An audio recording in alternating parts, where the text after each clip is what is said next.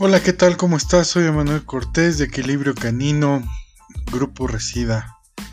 Te damos la bienvenida a nuestro podcast, a un nuevo episodio de Perros Hablamos.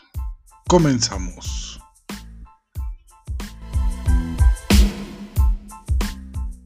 Pues muchas gracias por, por acceder a la invitación. Ya después de un tiempo que habíamos quedado, me da gusto tenerlo aquí en este podcast, que esté aquí si gusta platicarnos brevemente o largamente este, sus credenciales, su historia, e- es, veterinario, egresado de dónde. Eh, soy egresado de la Universidad de La Salle Bajío, Ok, de la ciudad de León. Sí, egresado en 2006. Eh, desde, desde entonces, pues, eh, practico la clínica privada aquí en la ciudad de Dolores. Eh, pues he trabajado en algunos proyectos de gobierno, sobre todo para, ¿cómo se llama? Para, para traer capacitaciones, capacitaciones de técnicas a, las personas del campo respecto a, a diferentes eh, prácticas que se, que se requieren, sobre todo de, de cuidado de animales y de producción de animales.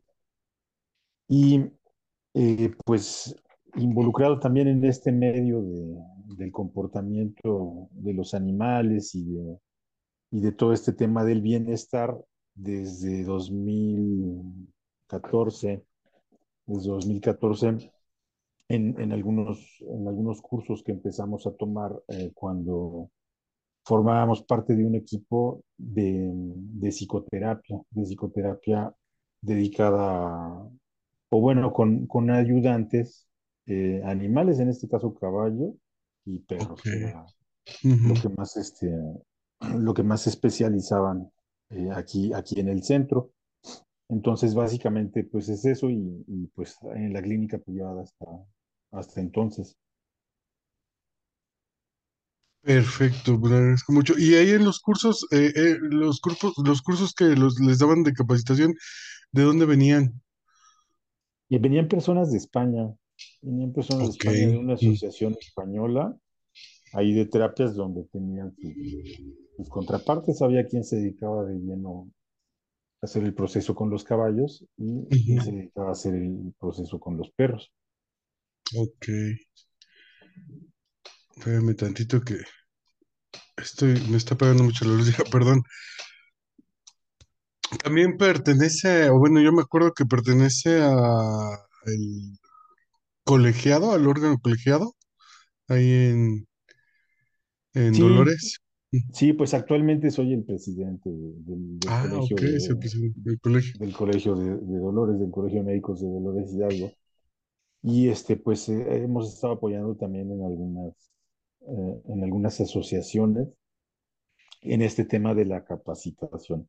De la capacitación, sobre todo, que es lo que creemos firmemente, que, que es lo que se necesita, que la gente empiece a tener más información, empiece a generar más conciencia y pues prácticamente mientras más, uh, mientras más entendimiento, mientras más conocimiento haya eh, de, de, las, de las especies con las que estamos conviviendo en el día a día, pues eso tendrá que generar mayor bienestar, mayor bienestar este, para los animales y pues reducir eh, ese tema, ¿no? Que tienes ahorita latente, que es reducir el, el maltrato, ya que, ya que podemos, pues puede haber, eh, se puede catalogar de muchas maneras el, el maltrato. Hay, hay, hay un maltrato consciente, hay un, un maltrato inconsciente, en claro. donde donde muchas veces este, pues es más que todo desconocimiento, ¿no? Desconocimiento de ciertas,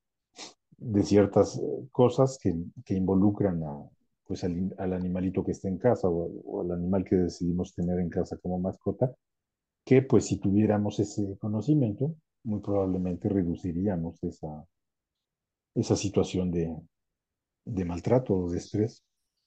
Así es, efectivamente. Y en este aspecto, ¿cómo evalúa o cómo evaluaría usted el, eh, el maltrato en, en específico en la ciudad de Dolores? Mm, yo creo que ha reducido. Mm, Nosotros eh, iniciamos en 2000, en 2006, 2007, con ya como tal en la clínica.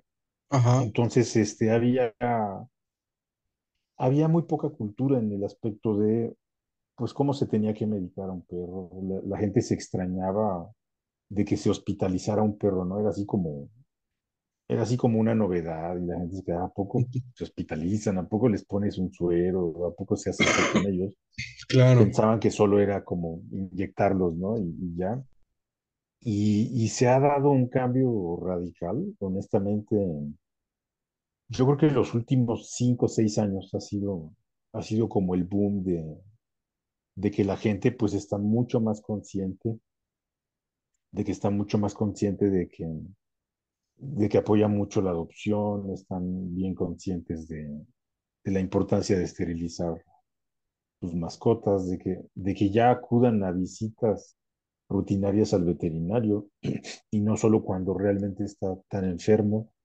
Entonces yo, yo diría que ha tenido muy buena, muy buena respuesta a eso. Sí, yo creo que los últimos cinco o seis años eh, ha cambiado bastante para bien en ese aspecto, por lo menos de, de que se sabe la necesidad, ¿no? que, que, que tienen esas mascotas de una atención médica ya preventiva, ya desde otro aspecto.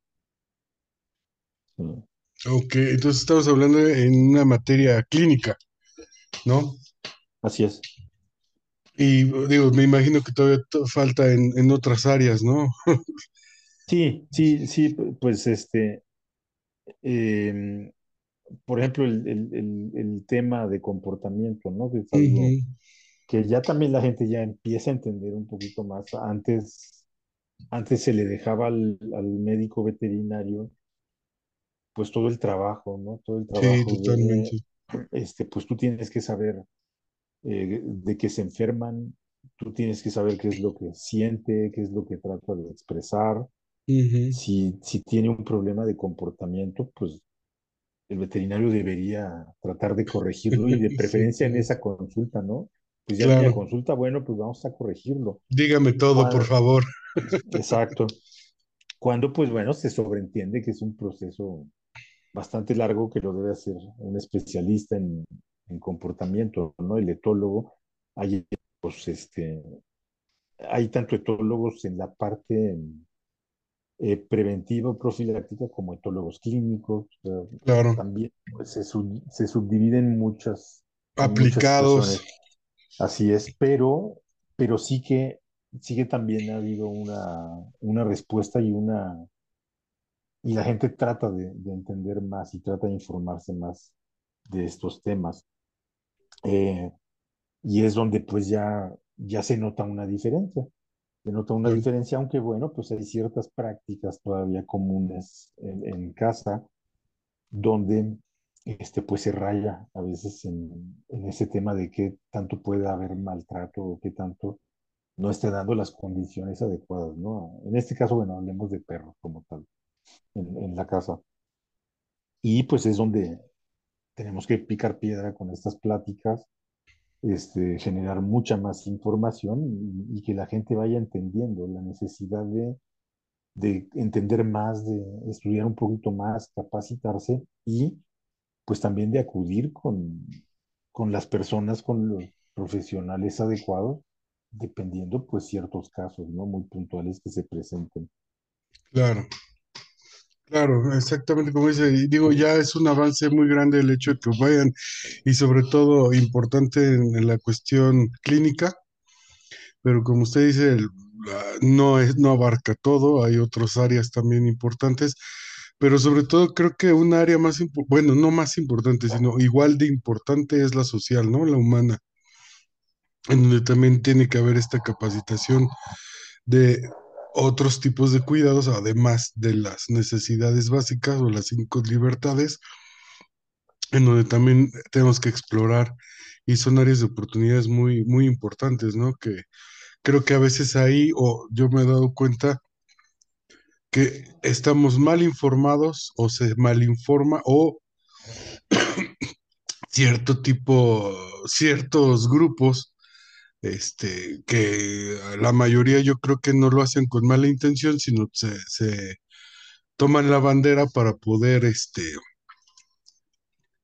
ayudar la integridad de- del animal, pero pues no tienen conocimientos y pues obviamente se va por otro, se desvirtúa, ¿no? Esta, esta información, ¿no? Y justamente es el tema que queríamos abordar, este, la humanización.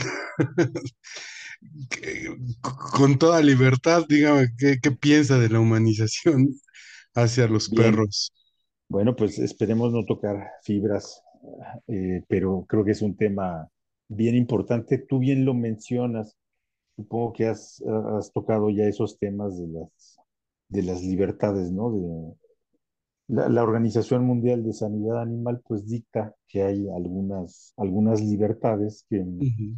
Yo me, yo me atrevería a, a llamarles más bien garantías que deberíamos ofrecer como Claro, propietarios a, claro, a nuestras mascotas. Eh, si quieres, las puntualizamos y claro, en, en, una, en la quinta, que es la que, la que nos habla un poquito más de ese tema, de ese tema de, de dónde se puede caer en la humanización y en otras conductas a lo mejor no deseables. Eh, adelante. como el, como el número uno, pues la, la libertad o garantía de que, de que nuestra mascota no padezca de hambre, de sed, de desnutrición. Eh, creo que eso es pues, muy, muy básico, ¿no? Y evidente. La número dos, que puede ser que esté libre de miedos y angustia. Entra un poquito el tema precisamente ya de etología, de ciertas condiciones de espacios, de, lugares donde estar, eh, los tiempos, cómo se deben manejar, ¿no? También incluso los tiempos con la mascota, donde podemos llegar a generar ansiedad, donde podemos llegar a generar este, algunas situaciones de estrés que alteren esa, esa condición mental, que después se puede tornar en una condición también ya somática, ¿no? Las, unas la, las condiciones mentales pueden generar enfermedades físicas finalmente. claro. Eh, el número tres, eh, que esté libre de incomodidades físicas y térmicas. El, el número cuatro, que esté libre de, de, dolor, de lesiones o enfermedades. Y el número cinco, que es el que podríamos detallar un poquito más con fines de, de explorar más este tema, que es la libertad de poder expresar conductas y comportamientos propias de la especie. Así es, ¿Y, y qué nos habla esto? Pues básicamente de, de la etología, de, del estudio del comportamiento. Que es. aquí, aquí va a haber también unos puntos bien, bien básicos, eh, sobre todo de, de la literatura que podemos encontrar eh, sobre este tema. Ujú, Nosotros, por ejemplo, en la universidad, que sí tenemos una clase de etología, la, la etología del perro, aparte de que estudias muchas especies, ya hablando del perro, La etología del perro la estudiamos a partir del- de la etología del lobo. ujú, Eh, es, es como la, la matriz, ¿no? Sí, la Y, y base, claro. sí, y ya realmente sobre la práctica, pues vemos que el comportamiento del perro doméstico pues, no va a tener mucho que ver ya con el comportamiento del lobo. Vamos a entender ciertas maneras de, a lo mejor sí de comunicarse muy básicas, ¿no? Como las señales de calma, como señales de estrés, de miedo, algunas situaciones así muy puntuales, pero ya no se podría estudiar la etología del perro, de, de hecho, del perro de la calle mexicano al perro de casa mexicano, de, de, de un perro de la calle de- europeo. Simplemente es bien diferente, es bien Claro. diferente por las diferentes condiciones que tienen. Entonces es donde estamos en pañales, pero es donde es importante empezar a eh, entender más, a hacer un poquito más de estudio, más de criterio, en qué condiciones este, realmente de comportamiento pueden tener los perros. Yo te voy a dar un ejemplo muy, muy claro con esta, con este movimiento, ¿no? De que hay mucha adopción, de que hay mucho rescate de perros en condición de calle, etcétera. vemos a veces perros de la calle que están en unas condiciones excelentes, ¿no? Físicas por lo menos, no, no, no están flaquitos, se saben, se saben comportar bien, se saben expresar bien con la gente, con los otros perros. claro. Y llegan a una casa, llegan a una casa y empieza a ver ese estrés de que están encerrados. Confinados ya. De que, ajá, claro. de que no quieren comer, de que adelgazan. Y parece que, que el Se hacen reactivos, perdón, se hacen reactivos, ¿no? Sí, sí, así es. Entonces es donde dices, ah, caray, o sea, ¿hasta qué punto hasta qué punto es un beneficio, ¿no? Para ese perro en condición de calle que estaba en ciertas condiciones adecuado, ahora que ahora le está generando estrés, que ya está generando enfermedades, que está adelgazando, que presenta estereopatías o que presenta ciertas manías que ya ponen en riesgo incluso la integridad del adoptante o de la persona que está a su resguardo. Eh, es un tema, es un, es un tema ahí este, muy importante y entra dentro de ese punto de, de, flexión, ¿no? Del el, cinco puntos de que ellos finalmente requieren de expresar ese comportamiento y esas conductas propias de, de, la especie. Para eso, pues es muy probable que necesiten compañía de congéneres, o sea, de otros perros, que necesiten socialización. Las etapas de socialización primero con los hermanos y con la madre, que se, enseñen, a socializar como perro. Esencial. esencial, sí, ¿no? Y que, para que después puedan entrar a la fase de socialización con el ser humano, que es muy diferente. Entonces, desde ahí son puntos donde, donde es importante, eh, por ejemplo, en este tema, ¿no? De las protectoras, de los rescatistas, todo, que se pueda tener eh, un apoyo en el aspecto de selección, de socialización, de em, que vuelva a empezarse a, ¿cómo se llama? A, socializar pues con la gente para su reinserción o su nueva inserción a, a, la sociedad. Finalmente es lo que buscamos. Este, que mm, a lo mejor no, no irnos sobre la idea de que pues hay que hay que adoptar todos los perros, ¿no? que hay en la calle y, luego ya vemos a ver qué, va a pasar. Pero primero es adoptarlo y ya luego vemos si, si tienen casa o si nos quedamos ahí 40 perros hacinados, ¿no? En 5x5 y a ver si más o menos comen, a ver si controlo sus pulgas, sus parásitos. Claro. Ahí vamos viendo. Pues no, yo creo que la planeación va desde antes. Claro. Y em, e, ese, ese tipo de, de condiciones, lo que, lo que tú mencionas, ¿no? Que queremos dar a fin de dar mayor bienestar al mayor número de individuos, pues tal vez no sea lo más adecuado, ¿no? Depende de mis condiciones en todos los aspectos, de la económica, del espacio, de mis mismas habilidades, de mis conocimientos o de la gente que tenga en disposición de hacer equipo. Un ejemplo bien, un ejemplo muy común perros que llegan a la clínica atropellados, lastimados, que requieren eh, pues tal vez un proceso quirúrgico o hospitalización o cuidado, cuidados de muchos días muy específicos y el pobre perro no se deja ni ver. Entonces, ¿cómo hace el cuidador para medicarlo, para hacerle una limpieza?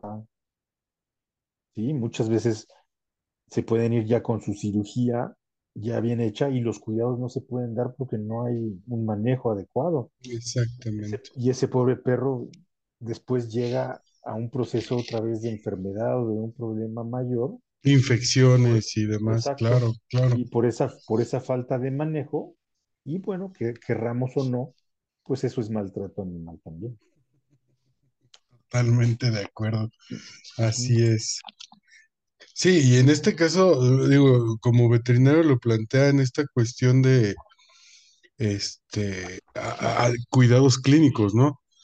Pero justamente hoy en la tarde platicaba con esta iniciativa que estoy comenzando a hacer del maltrato comienza desde la ignorancia, eh, desde agarrar al perro y meterlo a otro ambiente, no es un maltrato, pero ya empieza a haber un estrés eh, desde que se agarra, ¿no? Como dice, hay perros que ni siquiera tienen esa impronta con el humano y los agarran y digo, bueno, empieza a generar el estrés. Pero de ser libres, los hacinan justamente a un espacio, como dice, o llegan con un buen de perros que ni siquiera sabe uno qué tan, qué tanto son capaces de socializar. Y lo más grave, digo, en este aspecto, digo,